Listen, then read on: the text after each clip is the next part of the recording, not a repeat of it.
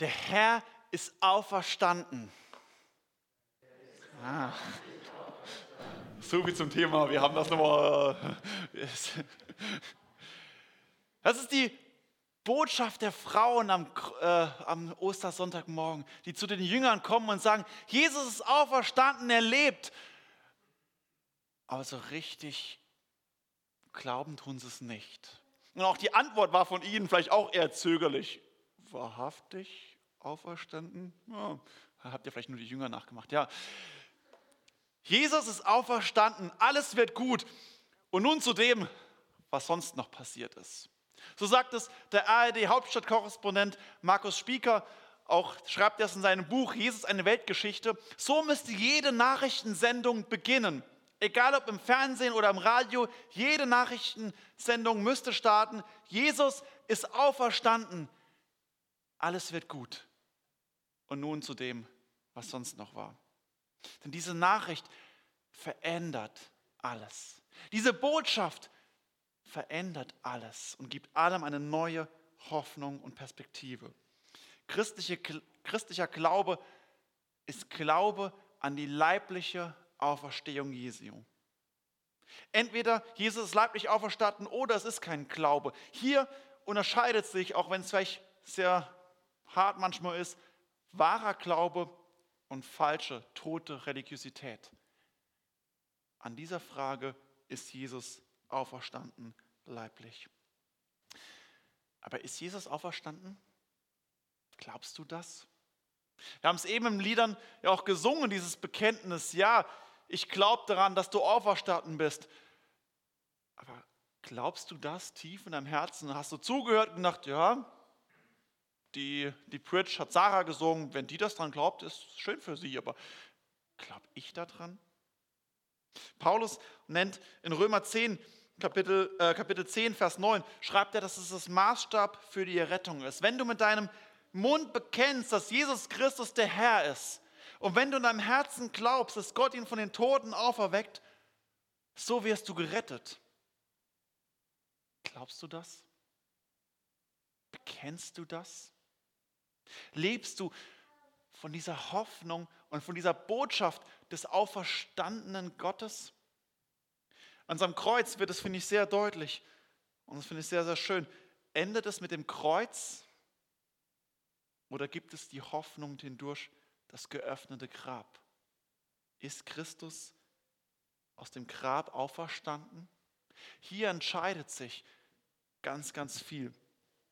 Bis heute gibt es viele, die es nicht glauben, aber auch damals konnten das viele nicht glauben.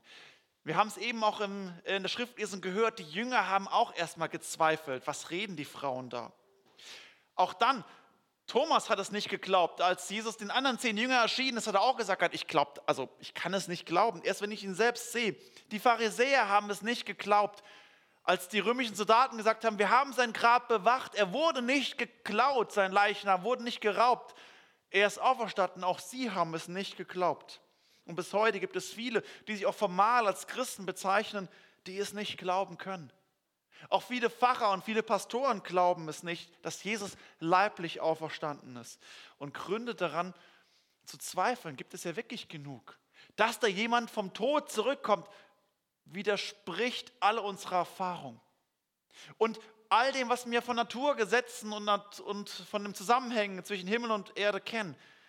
Die Botschaft der Auferstehung stellt vieles auf den Kopf. Genau so ist unser Gott. Deswegen lese ich auch jetzt den Predigtext, den ersten Teil davon, aus dem großen Auferstehungskapitel der Bibel. Es gibt natürlich die Evangelien, die mit den Auferstehungszeugnissen, aber es gibt auch später ein ganz großes Auferstehungskapitel, 1. Korinther Kapitel 15. Dort schreibt Paulus, was mit der Auferstehung auf sich hat. Und wir werden heute den ersten Teil dieses Kapitels und nächste Woche den zweiten Teil des Kapitels uns auch anschauen. Paulus schreibt in den Versen 1 bis 4.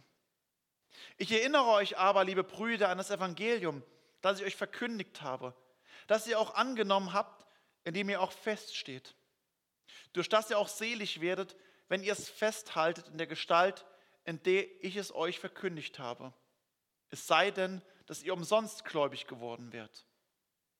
Denn als erstes habe ich euch weitergegeben, was ich auch empfangen habe. Dass Christus gestorben ist für unsere Sünden nach der Schrift und dass er begraben worden ist dass er auferstanden ist am dritten Tage nach der Schrift.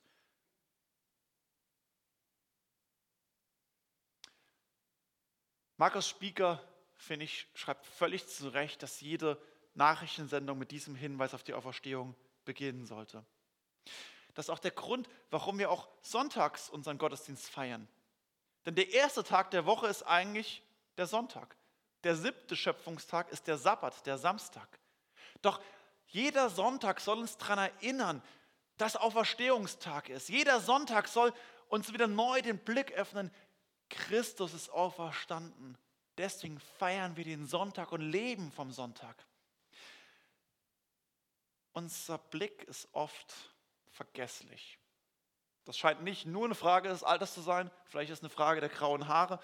Ähm, Sven nickt da hinten, ja. aber vielleicht sind auch manche Jüngere, die, die merken, vergesslich, man, man trifft es ab. Das eine oder andere Mal vielleicht auch in Predigten, wo man dann vielleicht schon denkt, ja, Predigt dauert schon wieder länger und man ist schon gedanklich beim Mittagessen. Vielleicht heute gibt es was Besonderes oder es gibt Besuch heute Mittag oder beim Ostereiersuchen, wo man schon gedanklich abdriftet. Paulus ruft uns alle gemeinsam zurück und auch die Gemeinde ruft er zurück und sagt, ich erinnere euch aber, liebe Brüder und Schwestern, an das Evangelium, durch das ihr selig werdet, wenn ihr es festhaltet, wenn ihr es ergreift. Beim Osterfest und bei der Frage nach der Auferstehung geht es nicht um nachrangige Fragen. Es gibt ja wirklich auch Fragen in der Theologie, wo man unterschiedlicher Meinung sein kann. Es gibt durchaus Unterschiede. Bei dieser Frage geht es wirklich im wahrsten Sinne um Leben und Tod. Ostern ist keine nachrangige Frage. Es geht um Leben und Tod. Leben von Jesus Christus oder Tod von Jesus Christus. Leben durch seine Auferstehung oder nicht. Und es geht um ewiges Leben, ewiger Rettung oder um ewige Verlorenheit. In dieser Frage und bei dem Bekenntnis geht es um alles. Und deswegen ist es auch so wichtig, warum Paulus ihr auch sagt, nehmt es wieder neu in den Blick, fokussiert euch drauf. Denn es sei hoffentlich, dass ihr nicht umsonst gläubig geworden werdet. Dafür bewahre uns der lebendige Gott. Dafür bewahre er auch euch und mich, dass wir nicht Kinder Gottes werden, dass wir nicht wiedergeboren werden durch Christi Auferstehung. Paulus fasst in zwei Sätzen den Kern des Evangeliums zusammen. Wenn es dir vielleicht manchmal schwerfällt, worum geht es eigentlich im Glauben? Oh, das ist so viel und die Bibel ist ganz schön dick und äh, worum geht es eigentlich im Kern? Fasst es Paulus hier so die Kurzfassung zusammen. Darum geht es im Kern. Vers 3 und 4, von Vers 3 sogar noch die zweite Hälfte. Dass Christus gestorben ist für unsere Sünden nach der Schrift und dass er begraben worden ist und dass er auferstanden ist am dritten Tage nach der Schrift. Das ist der innerste Kern, die innerste Nuss von einer großen Höhle außenrum der Bibel. Darum geht es im Kern. Christus ist gestorben für unsere Sünden nach der Schrift, begraben worden und auferstanden worden am dritten Tag nach der Schrift. Und auffällig ist, dass Paulus zweimal hier schreibt, nach der Schrift. Zweimal verweist er darauf, dass dieses Buch eben nicht egal ist und es reicht ja, wenn ich nur den Kern habe, sondern zweimal verweist darauf, es ist vorherbestimmt.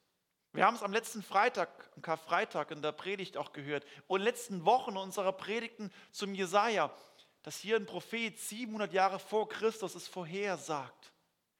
Und dass Gott an vielen Stellen, Jesus sagt sogar bei Mose und allen Propheten, verweist er darauf, dass Christus, dass er kommen wird und sterben wird, stellvertretend für die Menschen auferstehen wird. Die ganze Schrift zeugt von ihm. Und Paulus sagt, nach der Schrift ist es alles vorherbestimmt.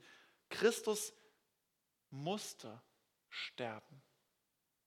Jesus ist geboren worden, um zu sterben. Und das widerspricht auch irgendwie unserem Denken. Und vielleicht ist auch das so ein wesentlicher Punkt, warum es auch vielleicht manchen von euch, von uns hier schwerfällt, auch an eine Auferstehung zu glauben. Es ist ein zentraler Knackpunkt, warum viele nicht glauben können. Weil es ist so eine ganz andere Vorstellung von dem ist, was wir als Leben uns eigentlich so ausmalen.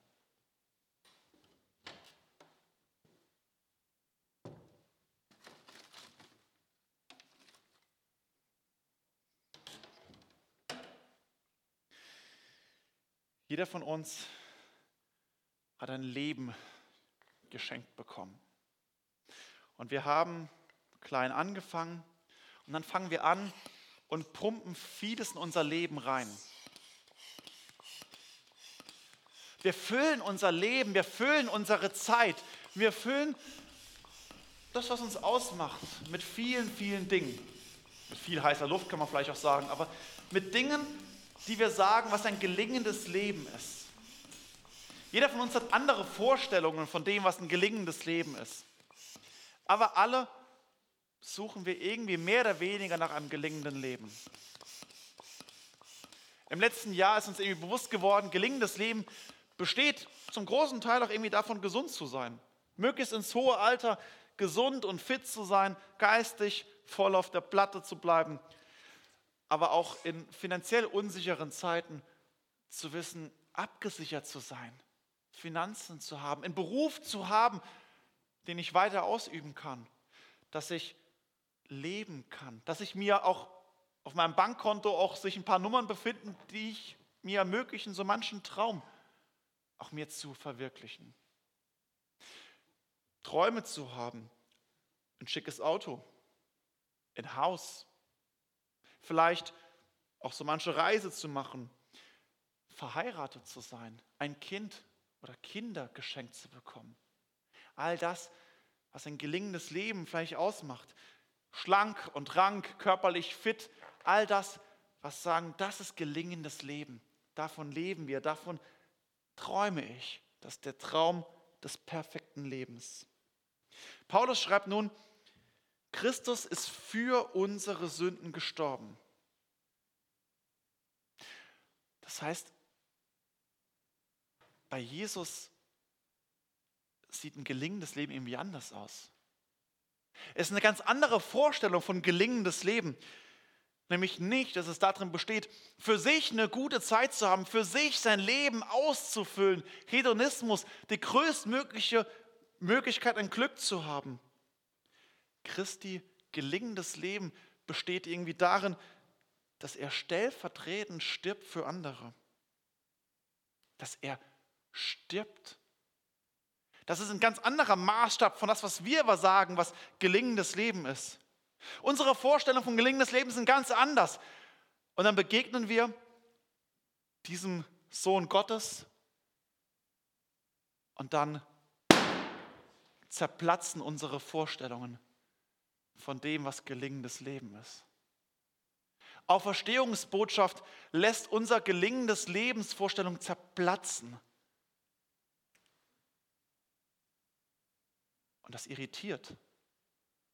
Und das lässt uns auch ratlos zurück, vielleicht in manchen Stellen. Jesus stirbt an unserer Stelle und er leidet das, was wir verdient hätten. Oh, Samuel? Danke. Und es offenbart die Illusion des gelingenden Lebens, die Gott hier überwindet. Und Paulus geht noch einen Schritt weiter. Das Evangelium erfüllt sich einerseits in Karfreitag und dann der zweite Teil des Evangeliums ist ja, dass er auferstanden ist am dritten Tage nach der Schrift. Als Teenager haben wir in meiner Heimatgemeinde, in der Landeskirche, wo ich war, ähm, haben wir einen neuen Pfarrer bekommen. Pfarrerwechsel gehabt und mein Vater und ich haben ihn relativ am Anfang besucht und dann mit ihm zusammengesessen und Kaffee getrunken, ein richtig netter Mann und gutes Gespräch gehabt und dann haben wir auch so davon berichtet, was uns wichtig ist. Und ich habe dann wie auch so gesagt, dass es mir ein Anliegen ist, dass Jesu stellvertretender Tod am Kreuz und seine Auferstehung auch einfach verkündigt wird und dass es Platz hat in unserer Gemeinde. Und dann ist es wie ein Blitz in ihn reingefahren. Ja, Auferstehung. Jesus lebt. Die Idee, für die Jesus steht, die lebt heute. Das, was Jesus wollte, die Botschaft, Die Mitmenschlichkeit, die Liebe, die Hingabe, das lebt in uns weiter und das müssen die Leute merken und erfahren. Moment. Die Idee, die Botschaft,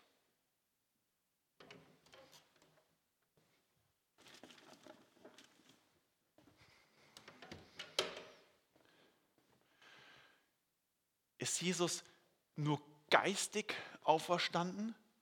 Geistig auferstanden, also die Idee, für das, wo er stand, seine Botschaft lebt weiter in dir und mir, wenn wir das wollen. Aber ist er gar nicht leiblich auferstanden? Ist das überhaupt von Bedeutung, ob das Grab leer oder voll war? Geht es nur um die Botschaft, um die Idee? Das war meine erste bewusste Begegnung mit liberaler Theologie mitten in der Kirche. Viele Pfarrer, aber leider auch immer mehr Pastoren von Freikirchen sind fest davon überzeugt, dass das Grab am Ostersonntag voll war. Oder es ist völlig egal, ob das Grab voll oder leer war, denn es gilt die Idee, für die Jesus steht. Die Botschaft tragen die Jünger weiter bis heute und wir mit ihm. Es ist die Illusion einer geistigen Auferstehung, ohne leibliche Auferstehung. Paulus geht in den folgenden Versen 4 bis 8 dem was entgegensetzen und schreibt dazu. Und dass er begraben worden ist und dass er auferstanden ist am dritten Tage nach der Schrift. Und dass er gesehen worden ist von Kephas, danach von den Zwölfen. Danach ist er gesehen worden von mehr als 500 Brüdern auf einmal, von denen die meisten noch heute leben. Einige aber sind entschlafen. Danach ist er gesehen worden von Jakobus, danach von allen Aposteln. Zuletzt ist er auch von mir als einer unzeitigen Geburt gesehen worden. Paulus zählt detailliert auf, wer Jesus gesehen hat. Und er beginnt mit Kephas. Kephas ist der hebräische Name für Jesus, heißt Fels, den Jesus ihm gegeben hat. Warum fängt er nicht bei den Frauen an? Diskriminierend, oder? Dabei wertet Jesus auch die Frauen massiv auf, indem sie die ersten Zeugen der Auferstehung sind, indem sie das leere Grab entdecken. Und das stimmt auch. Aber ihr Zeugnis gilt nicht vor Gericht. Frauen durften in der Antike nicht vor Gericht aussagen. Sie haben keine Zeugenkraft gehabt. Und deswegen würde es gar nichts bringen, wenn Paulus sagt, die Frauen haben ihn gesehen, weil er Zeugnis nicht gilt. Und er will hier juristisch argumentieren. Und deswegen sagt er, Petrus hat ihn gesehen als erster Jünger. Danach die Jünger, die zwölf, zuerst ohne Thomas, der es auch nicht glauben konnte, und dann mit Thomas. Und dann sagt er weiter, danach der Halbbruder äh, genau, äh, danach zuerst über 500 Brüder, von denen die meisten noch leben, und später von Jakobus, dem Halbbruder von Jesus, der, das der den Jakobusbrief geschrieben hat, von Aposteln und zuletzt von ihm, Paulus selbst. Und es fällt auf, er weist darauf hin, von mehr als 500 Brüdern auf einmal, von denen die meisten noch leben. Einige aber sind schon entschlafen, also einige sind schon gestorben. Paulus fordert hier seine Leser auf und sagt, ihr Leute in Korinth und all die, die es hören, wenn ihr Zweifel habt, ob Jesus lebt, wenn ihr sagt, Jesus ist nicht leiblich, sondern nur geistig auferstanden, geht hin. Mehr als 500 von denen haben ihn gleichzeitig gesehen. Fragt sie, findet raus, ob sie verrückt sind, ob sie sich das nur eingebildet haben. Befragt sie als Zeugen vor Gericht. Und viele wurden vor Gericht äh, gefragt. Foltert sie und fragt, ob sie dabei bleiben, dass Jesus leiblich auferstanden. Viele wurden gefoltert. Prüft, ob sie in den Tod gehen für dieses Zeugnis, dass Jesus leiblich auferstanden ist. Und viele von ihnen sind in den Tod gegangen als Märtyrer um des Zeugnisses willen. Paulus argumentiert und sagt, findet es raus. Geht zu ihnen, fragt es, macht das alles, ob Jesus leiblich auferstanden ist. Und ihr werdet feststellen, dass es nur eine Illusion ist, dass Jesus geistig auferstanden ist. Ostern lässt es zerplatzen, die Vorstellung, dass Jesus nur leiblich auferstanden ist. Jesus, dass Jesus nur geistig auferstanden ist. Jesus ist leiblich auferstanden. Es ist eine Illusion einer rein geistigen Auferstehung. An Ostern zerplatzen die Illusionen. Noch eine weitere spricht Paulus in den Versen 12 bis 19. Wenn aber Christus gepredigt wird, dass er von den Toten auferstanden ist, wie sagen dann einige unter euch, es gibt keine Auferstehung der Toten. Gibt es keine Auferstehung der Toten, so ist auch Christus nicht auferstanden. Ist aber Christus nicht auferstanden, so ist unsere Predigt vergeblich, so ist auch euer Glaube vergeblich. Wir würden dann auch als falsche Zeugen Gottes befunden werden, weil wir gegen Gott gezeugt hätten, dass er Christus auferweckt, den er nicht auferweckt hätte, wenn auch die Toten nicht auferstehen. Denn von den Toten, denn wenn die Toten nicht auferstehen, so ist Christus auch nicht auferstanden. Ist Christus auch nicht auferstanden, so ist euer Glaube nichtig. So seid ihr noch in euren Sünden. So sind auch die, die in Christus Jesus entschlafen sind, verloren. Hoffen wir allein in diesem Leben auf Christus, so sind wir die elendsten unter allen Menschen.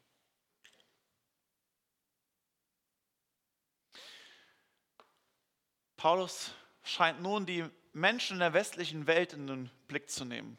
Anscheinend hat er schon gewusst, dass im 21. Jahrhundert im Westen es vor allem das die Kritikpunkte ist. Auferstehung der Toten. Es gibt keine Auferstehung der Toten.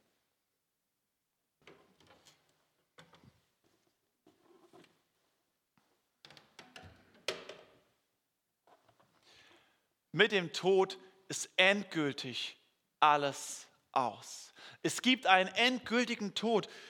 Es gibt danach nichts weiteres, nicht mehr. Ich habe vor ein paar Wochen von einer Umfrage gelesen, wo genau das gefragt wurde, gibt es ein Leben nach dem Tod?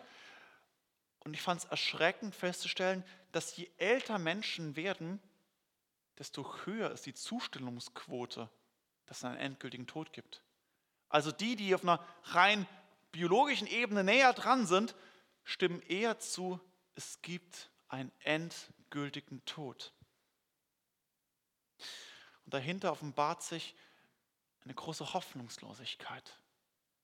Eine Hoffnungslosigkeit, aber auch zugleich vielleicht auch eine Wunschvorstellung. Wenn mit dem Tod alles aus ist, dann ist es das. Dann, dann war es das es gibt kein Leben nach dem Tod, es gibt keine Auferstehung, dann gibt es aber auch kein jüngstes Gericht. Es gibt dann niemanden, vor dem ich mich verantworten müsste. Es gibt niemanden, der mich zur Rechenschaft fordert. Es gibt niemanden, der mich fragt, was hast du gemacht, was hast du getan, was hast du nicht getan. Dann ist alles aus und ich sinke in eine ewige Ruhe. Es ist der tiefste Ziel, es ist das Erlösungsverständnis auch des Hinduismus und des Buddhismus, das ewige Nichts, das Nirvana. Nirvana heißt Auflösung. Es gibt einen endgültigen Tod, ein ewiges Nichts, in das ich hineinkleite. Und dann ist mir alles egal. Paulus schreibt es hier, es gibt es keine Auferstehung der Toten, so ist auch Christus nicht auferstanden. Und in Vers 16 wiederholt er es sogar nochmal, denn wenn die Toten nicht auferstehen, so ist aus Christus nicht auferstanden. Für viele Zeitgenossen darf einfach nicht wahr sein, weil das nicht wahr sein kann. Jesus kann nicht auferstehen, weil das darf nicht geben. Es darf keine Auferstehung geben. Es muss einen endgültigen Tod geben. Denn wenn Jesus tatsächlich auferstanden ist, dann gibt es ja wirklich mehr nach Leben und Tod. Dann gibt es da vielleicht wirklich einen Richter, ein Gericht. Dann gibt es ja vielleicht wirklich die Möglichkeit einer ewigen Errettung aber vielleicht auch die Möglichkeit einer ewigen Verlorenheit. Für Paulus gipfelt es in diesem Schlussvers, hoffen wir allein in diesem Leben auf Christus, so sind wir die elendsten unter allen Menschen. Wenn Jesus nicht auferstanden ist, wenn es nichts nach Leben und Tod gibt, äh, kein Leben nach dem Tod gibt, dann gibt es weder für ihn noch für sonst irgendjemand eine Perspektive über den Tod hinaus. Und dann gilt für dich wirklich, nimm alles mit, was geht. Du hast nur eine kurze Zeit von wenigen Jahren, nur wenige Jahrzehnte, die dir, zu, die dir zur Verfügung stehen. Nimm alles mit, leb jeden Trieb aus, erober alles, versuch alles kennenzulernen, alles zu entdecken, nimm mit, lebe, wie es dir gefällt. Hedonismus, den größtmöglichen Glück für dich musst du versuchen mitzunehmen. Du hast nur dieses eine Leben. Du hast nur diese kurze Zeit. Du hast nur wenige Jahre. Nutze sie. Timo hat die Woche mal gesagt, wieder YOLO, you only live once. War vor ein paar Jahren unter Jugendlichen so der Schlag, äh, das Schlagmotto. Und das ist genau das, du hast nur kurze Zeit. Und dann musst du versuchen, bevor das kommt, alles reinzupacken. Und du musst versuchen, möglichst viel mitzubekommen. Aber irgendwann stellst du auch fest, zuerst ist es die große Freiheitsbotschaft. Ich kann alles machen, was ich will, alles tun, keine Zwänge, keine Systeme. Und dann stellst du fest, wer vielleicht doch. Mein Bankkonto begrenzt mich irgendwie. Ich habe gar nicht die Möglichkeit, alles in meiner Zeit zu machen. Ich werde auch dort begrenzt. Ich lebe in, unter Limitierungen. Ich bin gar nicht fähig zu allem. Und das anzuerkennen, dass die Kraft vielleicht nicht reicht, die Zeit, das Geld, die Möglichkeiten, ist zutiefst deprimierend und legt eine offene, eine Wunde offen am Herzen. Eine Ohnmacht. Die Botschaft des endgültigen Todes offenbart zuerst viele Freiheiten und dahinter liegt eine große Enttäuschung, Depression und noch viel mehr für alle, die Ungerechtigkeiten erleiden in ihrem Leben wenn es keine Gericht gibt, keine wirkliche Aussicht auf eine letzte Gerechtigkeit? Was ist dann mit all den abgetriebenen Kindern? Was ist mit allen Kriegsopfern? Was mit allen Vergewaltigten? Was mit allen Missbrauchten? Mit allen Unterdrückten? Mit allen Versklavten? Mit allen Ausgebeuteten? Mit allen Betrogenen? Mit allen Belogenen? Mit allen Verachteten? Für alle Krankenden? Mit allen Leidenden? Was ist mit denen?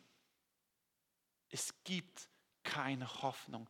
Die Loser dieser Welt werden in Ewigkeit verlieren. Sie werden verlieren, hinabsinken ins Grab, um in die ewigen, in den endgültigen Tod und man wird sich nicht an sie erinnern. Die Sieger dieser Welt, die triumphieren und die herrschen, die andere unterdrücken, die werden bekannt sein und sie werden Erfolg haben und werden ebenfalls nie zur Gerechtigkeit und zur Strafe auch rangezogen werden. Es gibt am Ende ein frustrierendes Ende dieser Welt. Endgültige Tod ist die größtmögliche Ungerechtigkeit dieser Welt und hinterlässt nur elende, verzweifelte, zerstörte Menschen. Und auch Paulus schreibt das, ist Christus aber nicht auferstanden, so ist euer Glaube nichtig, also völlig sinnlos. So seid ihr immer noch in euren Sünden. Das sind doch die, die in Christus Jesus entschlafen sind, also mit Jesus im Glauben gestorben sind. Genauso verloren, weil es nichts bringt. Es ist alles völlig sinnlos und egal. Der endgültige Tod zerstört alles. Alles ist völlig sinnlos. Und dann kommt aber der Ostermorgen und die Botschaft, dass die Jünger sagen, er lebt.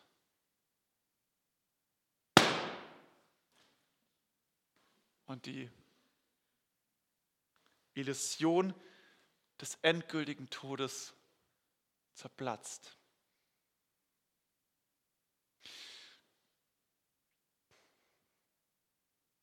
Was bleibt von Ostern?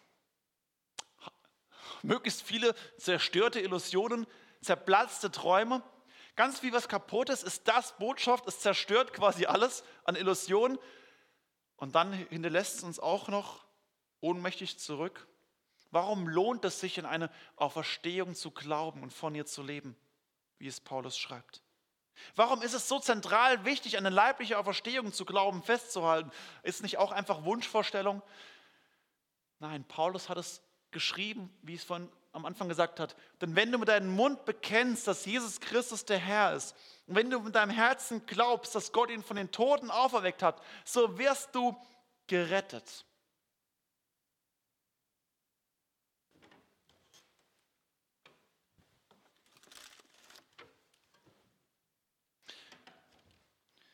All diesen zerplatzten Illusionen stellt Paulus etwas dagegen. beziehungsweise jemand dagegen. Eine andere Botschaft. Jesus sieht auf den ersten Blick vielleicht aus wie ein Mensch, rein äußerlich. Zumindest habe ich versucht, in etwa hinzubekommen. Für die, die im Livestream sind, merken, Moment, ist doch wieder das Gleiche. Ja, genau. Jesus sieht aus wie ein Mensch. Er war zu 100% Mensch.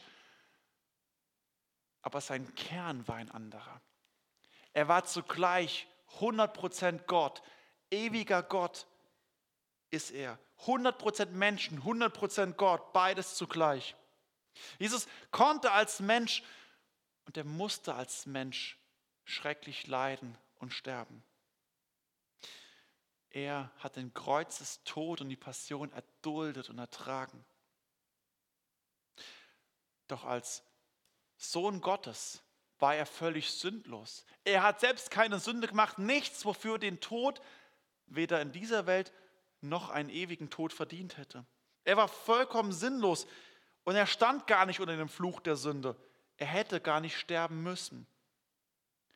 Doch der Satan hat gesehen, der Sohn Gottes in dieser Welt, er will Hoffnung bringen und jetzt greife ich nach ihm und töte ihn. Moment. Ich töte den Sohn Gottes. Und da hat der Satan gedacht, okay, ihr Soldaten, los, stecht mit der, mit der Lanze nochmal nach. Guckt, dass er wirklich tot ist, dass die Illusion des Sohnes Gottes und Gottes in dieser Welt, dass sie zerplatzt. Und am Kreuz von Golgatha sieht es so aus. Es sieht am Kreuz so aus, dass die Hölle Lügenmächte triumphieren und Gott stirbt. Doch er starb, wurde begraben.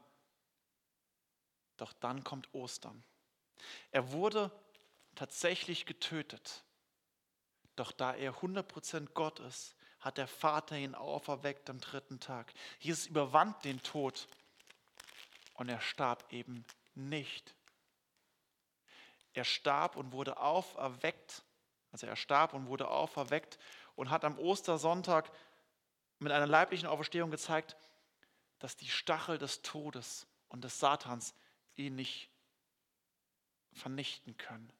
Dass die Sünde keine Macht über ihn hat und ihn nicht halten kann. Dass Christus aufersteht, zeigt er, es gibt eine Hoffnungsbotschaft, dass Gott der ist, der die Sünde überwindet. Dass er derjenige ist, der die Illusion überwindet und der wahres Leben schenkt. Weil Gott eben nicht tot ist, können wir zu ihm fliehen. Weil Jesus wirklich lebt, können wir zu ihm kommen. Mit all unserer Schuld, mit all unserem Versagen. Wir können kommen mit all unseren geplatzten Vorstellungen und Träumen und Wünschen und können zu ihm fliehen. Christus, der lebt. Und wir können von ihm Vergebung der Sünden empfangen. Wir können von ihm Gerechtigkeit empfangen und eine ewige Perspektive auf eine ewige Gerechtigkeit. Durch ihn können wir durch den Glauben Kinder des lebendigen Gottes werden, wenn wir an ihn glauben und ihn bekennen. Und wir haben, eine, wir haben eine Perspektive, die weiter reicht als Illusion, die weiter reicht als bis zum Tod, eine Ewigkeitsperspektive. So ist die Botschaft von Ostern. Häng dein Leben nicht an eine Illusion von einem gelingenden Leben. Häng dein Leben an den gestorbenen und auferstandenen Sohn Gottes, Jesus Christus, der alles überwindet. Häng dich nicht an Luftballons, die platzen. Häng dich an ihn, der lebt. Jesus lebt. Das ist die Hoffnungsbotschaft. Jesus ist auferstanden. Es ist die Umkehrung aller Dinge, dass er für uns gestorben ist, für unsere Sünden nach der Schrift und dass er auferstanden ist. Das ist die Botschaft des Evangeliums. Und das leere Grab ruft es dir zu. Jesus lebt. Häng dich an ihn. Glaube an ihn in deinem Herzen. Bekenne es mit deinem Mund. So wirst du gerettet werden. Jesus lebt und wir mit ihm, wenn wir an ihn glauben. Der Herr ist auferstanden. Halleluja. Amen.